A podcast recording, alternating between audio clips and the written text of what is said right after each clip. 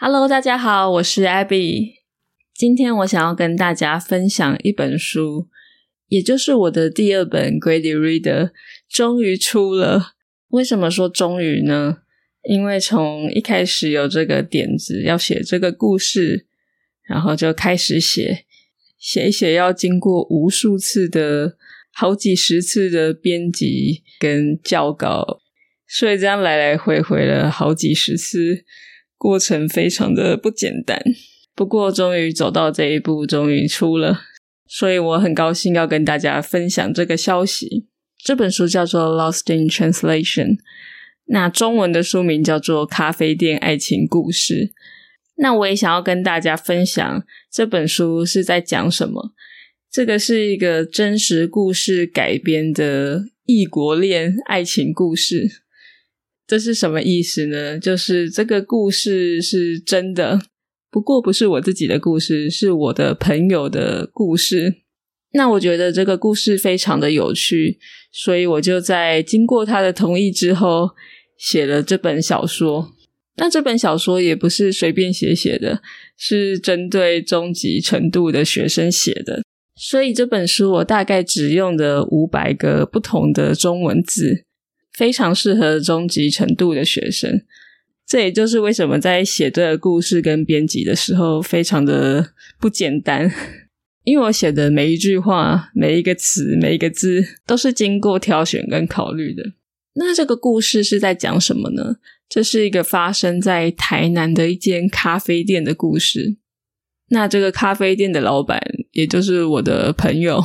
有一天，有一位客人从日本来台湾玩，然后来到他的咖啡店，他们就这样认识了。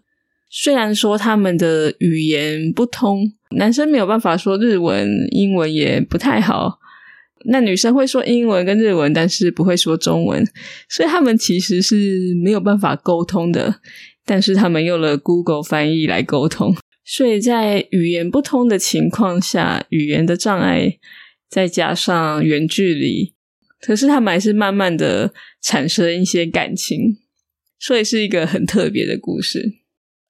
一开始在想书名的时候，我很快就想到英文的书名，因为我觉得啊，《Lost in Translation》超适合的。可是中文的书名，我想了很久。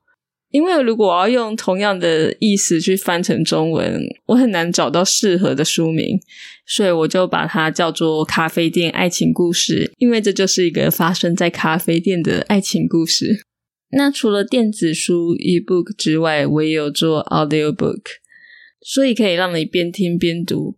这个也是我自己喜欢用的一个学习方式，因为我觉得边听边读可以同时让听力还有阅读能力进步。或是你也可以先读再听，还是先听再读，就是看每个人的习惯不一样。那接下来我会来念第一章，不会全部念完，因为有点长。我会来念第一章，大概一半左右的故事，所以你可以来听听看。那我们就开始喽。一。第一次见面，在某个星期一下午，阿乔在自己的咖啡店里看着电脑发呆。外面在下雨，店里一个客人都没有。五年前，阿乔忽然不想再做饭店服务生的工作了。他在饭店工作已经十年了，虽然他对服务客人很有热情，和同事们也都很熟。但是他想试试看不一样的工作。他一直都想自己开一家咖啡店。阿乔对咖啡有很大的热情，也非常喜欢老房子的风格，所以他决定在自己从小长大的台南开一家老房子的咖啡店。他找了很久才找到喜欢的老房子，又花了好几个月的时间整理。才把这间很久没人住的老房子变成一家很有特色的老咖啡店。从开店到现在已经五年了，因为店的风格很特别，再加上阿乔热情的服务，喜欢跟客人聊天，咖啡店的生意越来越好。每个周末他常常忙到没时间吃饭。不过今天是星期一，又加上下大雨。整个早上只来了几个住在附近的常客。阿乔看着外面越下越大的雨，他心想：今天下午应该不会有什么客人吧？就在这个时候，有两个客人走了进来。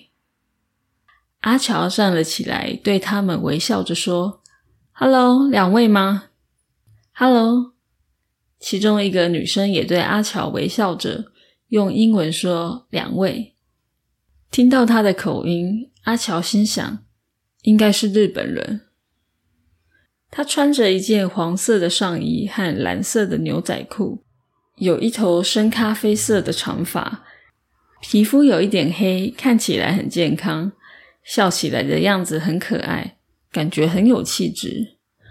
站在他旁边的是一位看起来六十岁左右，也很有气质的女人。他穿着一件黑色的洋装。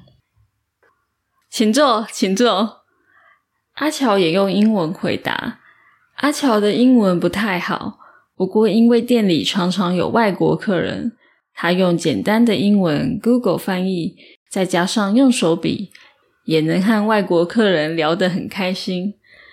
用了 Google 翻译和这两位客人聊了一下后，阿乔知道这两位客人是一对住在日本东京的母女，女儿叫做彭子，两人都是第一次来台湾玩。彭子说：“他们才刚从台北搭火车来台南，在网络上有不少日本人推荐阿乔的咖啡店，两人就决定来看看。”好，那我就念到这边。如果你对这个故事有兴趣的话，可以到 talktaiwanesemandarin.com 上面去购买这个 Grady Reader 还有 Audio Book。我也会把 link 放在 show note。